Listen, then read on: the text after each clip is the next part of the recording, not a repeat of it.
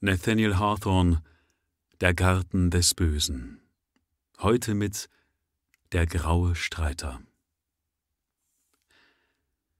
Es gab eine Zeit, da in Neuengland unter dem wirklichen Druck von Unbilden seufzte, die schwerer waren als die angedrohten, die zur Revolution führten.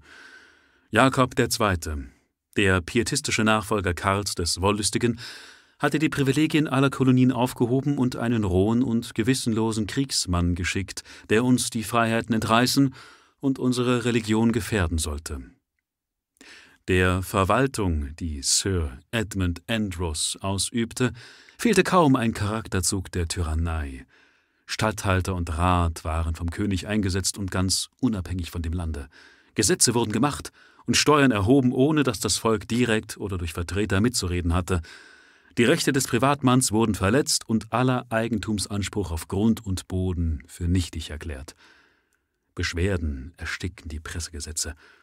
Und schließlich wurden die Unzufriedenen in Furcht gehalten durch die erste Söldnerschar, die jemals unseren freien Boden betrat.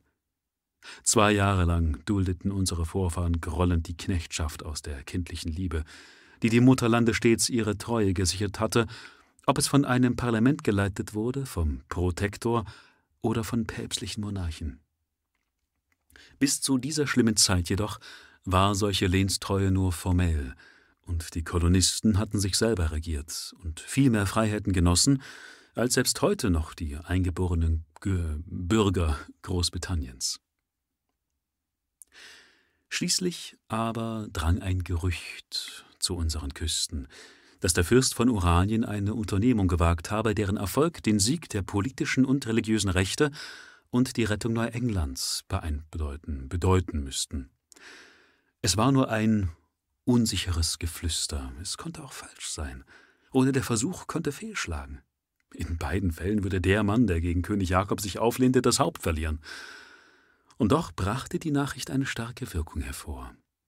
Die Leute lächelten geheimnisvoll auf der Straße, und warfen kühne Blicke auf ihre Bedrücker.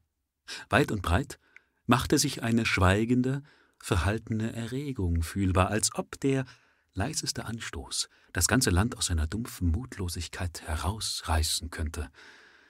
Die Machthaber waren sich der Gefahr bewusst und beschlossen, sie durch die Entfaltung äußerster Strenge abzuwenden, ja vielleicht ihre Gewaltherrschaft durch verschärfte Maßnahmen noch mehr zu festigen. An einem Nachmittage im April des Jahres 1689 sammelten Sir Edmund Andros und seine Günstlinge, vom Wein erhitzt, die Soldaten der Wache um sich und erschienen so in den Straßen von Boston. Die Sonne wollte untergehen, als der Aufzug begann.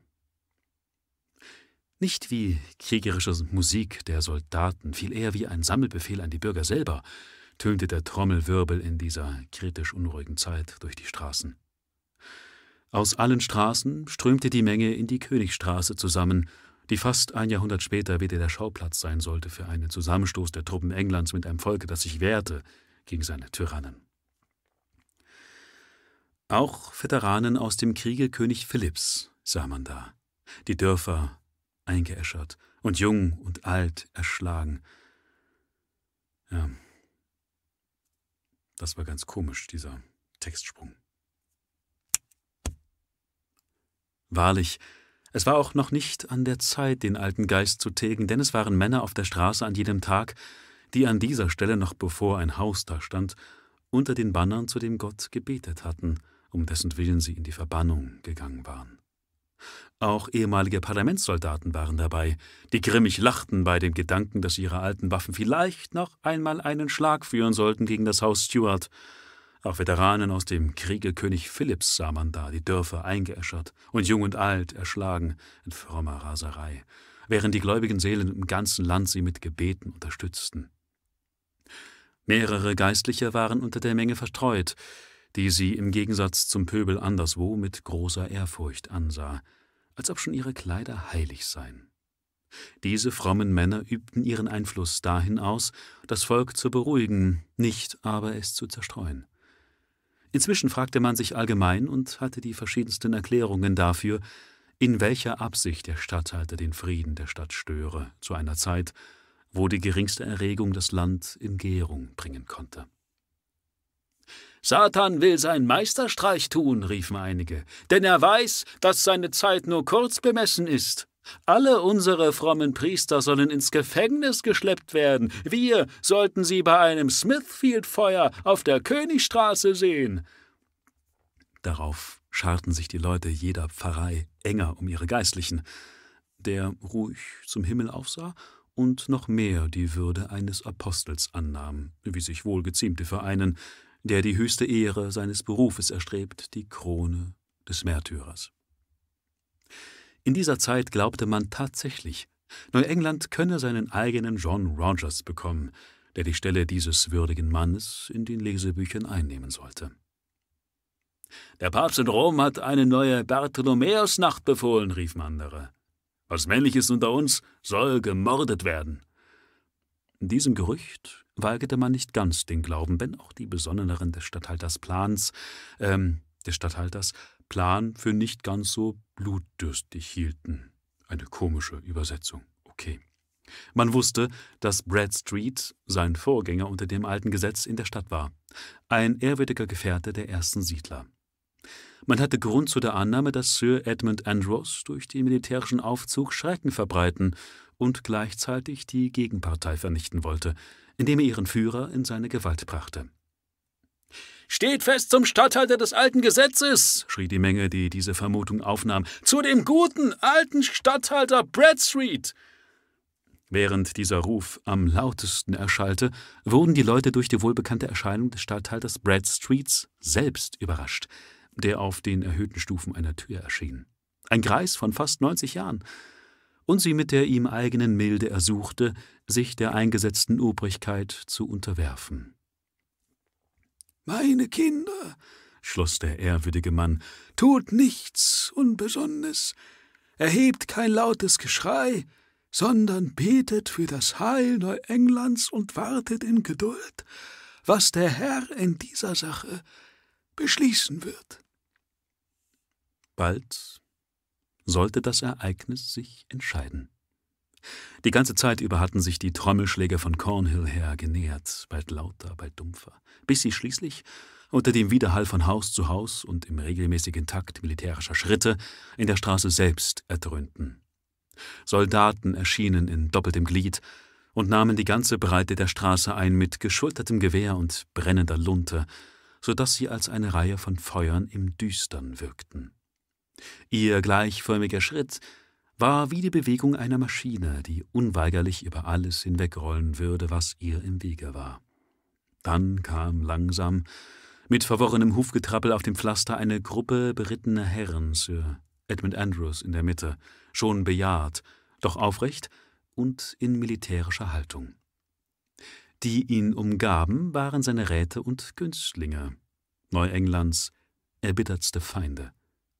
Zu seiner Rechten ritt Edward Randolph, unser Erzfeind, der verdammte Schuft, wie Cotton Mather ihn, ihn nannte, der den Fall unserer frühen Regierung herbeigeführt hatte und den durch sein ganzes Leben hindurch bis zum Grabe offensichtlich ein Fluch verfolgte. Auf der anderen Seite ritt Bullivant und streute Witz und Spott um sich auf seinem Weg. Dudley kam dahinter, mit niedergeschlagenen Augen. Er fürchtete mit Recht den empörten Blick des Volkes, das ihn als einen einzigen Landsmann unter den Bedrückern seiner Heimat sah. Der Kapitän einer Fregatte im Hafen und zwei oder drei königliche Zivilbeamte waren auch dabei. Aber die Gestalt, die das Auge des Volkes am meisten auf sich zog und die tiefste Erregung hervorrief, das war der bischöfliche Geistliche von King's Chapel, der hochmütig mit seinen Priestergewändern unter den Behörden ritt, so recht ein Vertreter der Hierarchie und Unduldsamkeit, der Vereinigung von Kirche und Staat und aller dieser Abscheulichkeiten, die die Puritaner in die Wildnis getrieben hatten. Eine zweite, militärische Bedeckung in doppeltem Gliede bildete die Nachhut. Das Ganze war ein treues Bild der Lage Neuenglands und der Lehre, die man daraus ziehen kann dass jede Regierung ein Unding ist, die nicht aus der Natur der Sache und aus dem Charakter des Volkes herauswächst. Auf der einen Seite die religiöse Menge mit traurigem Gesicht und dunkler Kleidung, auf der anderen die Gruppe der politischen Macht, der Vertreter der Hofkirche in der Mitte, hier und da ein Kruzifix vor der Brust, alle prächtig gekleidet, vom Wein erregt, stolz auf angemaßte Gewalt, nur Hohn im Herzen für das allgemeine Seufzen. Und die Söldner, die auf den leisesten Wink bereit gewesen wären, ein Blutbad anzurichten auf der Straße, zeigten klar das einzige Mittel, den Gehorsam zu erzwingen. O Herr der Heerscharen, rief eine Stimme aus der Menge, sende deinem Volke einen Streiter! Dieser laute Ausruf ging wie ein Heroldsruf einer auffallenden Erscheinung voraus. Die Menge war zurückgeflutet und drängte sich nun fast am äußersten Ende der Straße zusammen, während die Soldaten noch kein Achtel ihrer Länge zurückgelegt hatten. Der Raum dazwischen war leer eine gepflasterte Einsamkeit zwischen hohen Gebäuden, deren Schatten sie, sie, deren Schatten sie fast in Dämmerung hüllten. Plötzlich sah man die Gestalt eines sehr alten Mannes, der aus dem Volk hervorgetreten zu sein schien und nun ganz allein durch die Straßenmitte auf die bewaffnete Schar zuschritt. Er trug die alte Kleidung der Puritaner, den dunklen Rock und spitzen Hut in der Mode, die wenigstens 50 Jahre zurücklag. Ein gewichtiges Schwert hing an seiner Hüfte, doch ein Stab stützte den zitternden Schritt des Alters. In einigem Abstand von der Menge wandte sich der alte Mann langsam um. Ein Gesicht von antiker Majestät ward sichtbar, zwiefach verehrungswürdig durch einen weißen Bart, der auf die Brust herabwallte. Er machte eine Bewegung, in der zugleich Ermutigung und Warnung lag. Dann wandte er sich und nahm seinen Weg wieder auf. Wer ist dieser graue Patriarch? fragten die jungen Männer ihre Väter. Wer ist dieser ehrwürdige Bruder? fragten die alten Männer einander. Aber keiner wusste Antwort. Die Väter des Volkes, die achtzig Jahre zählten und darüber, waren verstört.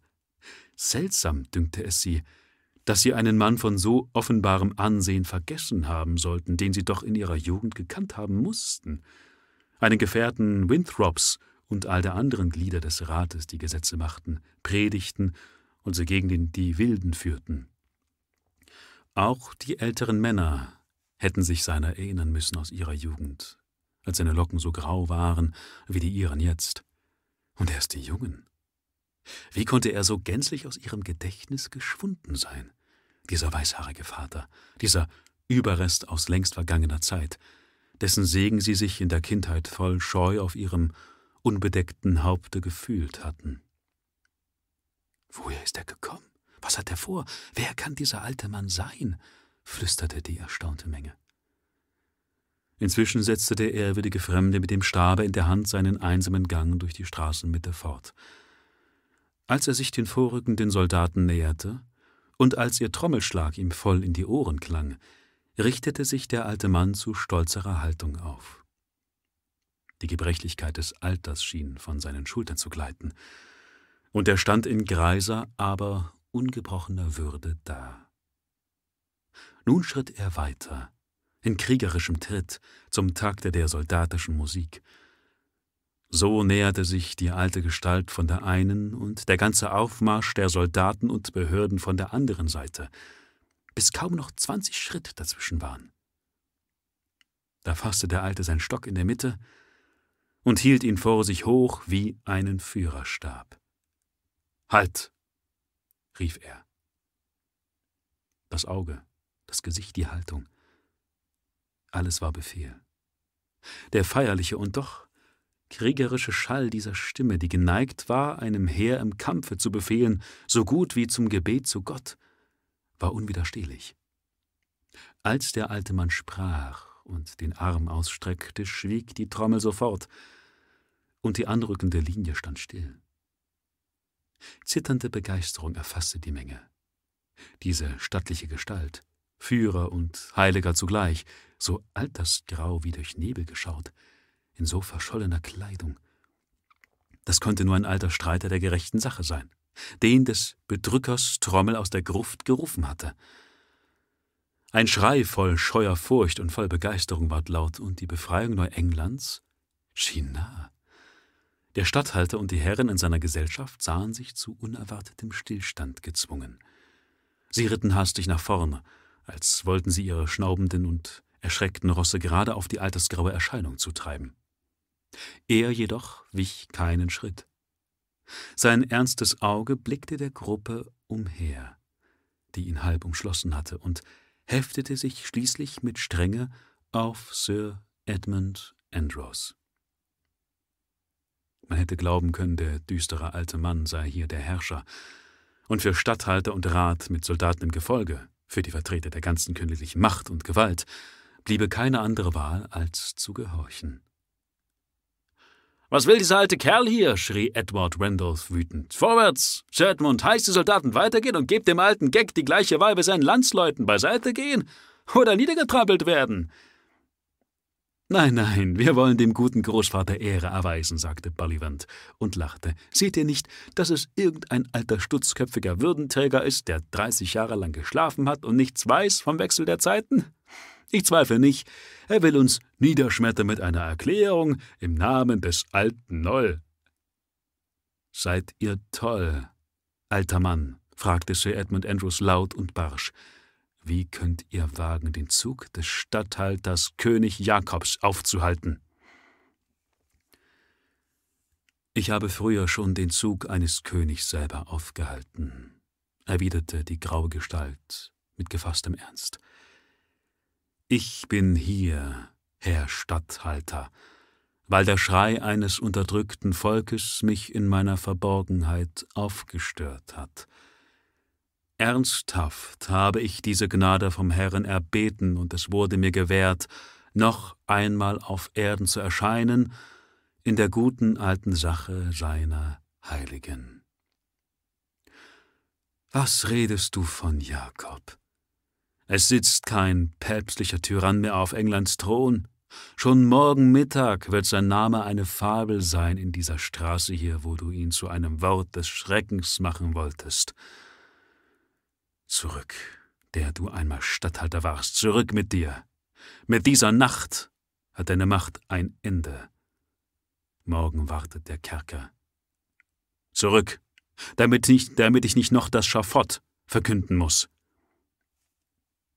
Näher und näher war das Volk herangerückt und sog die Worte seines Streiters ein, der in einer Sprache redete, die längst veraltet war, wie einer, der nur gewohnt ist, sich zu unterreden mit denen, die vor vielen Jahren gestorben sind.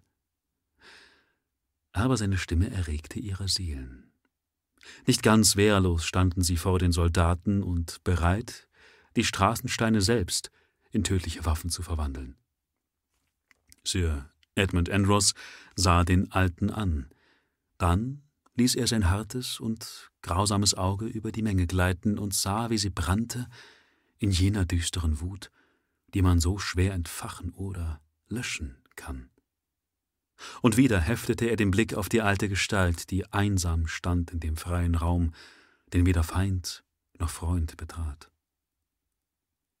Er sprach kein Wort, das seine Gedanken verriet ob der Bedrücker in Furcht geriet, unter dem Blick des grauen Streiters, ob er Gefahr erkannte in der drohenden Haltung des Volkes. Gewiss ist, er gab nach und befahl seinen Soldaten langsam und gesichert den Rückzug anzutreten. Bevor die Sonne wieder unterging, waren der Statthalter und alle, die so stolz mit ihm geritten waren, im Gefängnis. Und lange bevor König Jakobs Abdankung bekannt wurde, ward König Wilhelm in ganz Neuengland ausgerufen. Doch wer war dieser graue Streiter? Manche erzählten, als die Truppen die Königstraße geräumt hatten und das Volk sich aufgeregt hinter ihn drängte, da habe man gesehen, wie Bradstreet, der alte Statthalter, eine Gestalt umarmte, die noch älter war als er. Andere versicherten ganz ernsthaft, noch während sie seine ehrwürdige Größe bestaunten, sei der alte Mann ihren Blicken entschwunden, langsam hinweggeschmolzen, in den Schatten der Dämmerung, bis nur ein leerer Platz da blieb, wo er gestanden hatte. Doch alle stimmten überein, dass die greise Gestalt fort war. Die Leute dieser Generation warteten auf sein Wiedererscheinen im Sonnenschein, und wenn es dämmerte, allein, sie sahen ihn nicht mehr und wussten nicht, wann er bestattet wurde, noch wo sein Grabmal war. Und wer war der graue Streiter? Vielleicht ließe sich sein Name finden in den Berichten jenes strengen Gerichtshofes, der ein Urteil fällte. Zu machtvoll für die Zeit, doch berühmt in allen kommenden Zeiten für die demütigen Lehren, demütigende Lehre, die es den Monarchen gab, und als hohes Beispiel für die Untertanen. Man hat mir gesagt, so oft die Puritaner gezwungen sind, den Geist ihrer Väter zu bezeugen, dann erscheint dieser Alte. 80 Jahre später ging er wieder durch die Königsstraße. Noch fünf Jahre nachher stand er in der Dämmerung eines Aprilmorgens auf dem Rasen neben dem Versammlungshaus in Lexington, wo jetzt der Obelisk aus Granit mit der eingelegten Schieferplatte von den ersten Toten der Revolution erzählt. Und als unsere Väter sich mühten an den Schanzen von Bunkers Hill, schritt der alte Krieger die ganze Nacht durch seine Runden. Lange, lange möge es dauern, bis er wiederkommt. Seine Stunde ist die Stunde der Dunkelheit, des Unglücks und der Gefahr. Aber wenn uns je Tyrannei im Lande drücken soll, oder wenn der Fuß des Eindringlings unseren Boden entehrt, dann ja dann soll der graue Streiter wiederkommen. Denn er ist das Sinnbild des ererbten Geistes in Neuengland. Sein geisterhafter Schritt am Vorabend der Gefahr soll immer das Unterpfand bleiben, dass Neuenglands Söhne ihrer Ahnen würdig sind.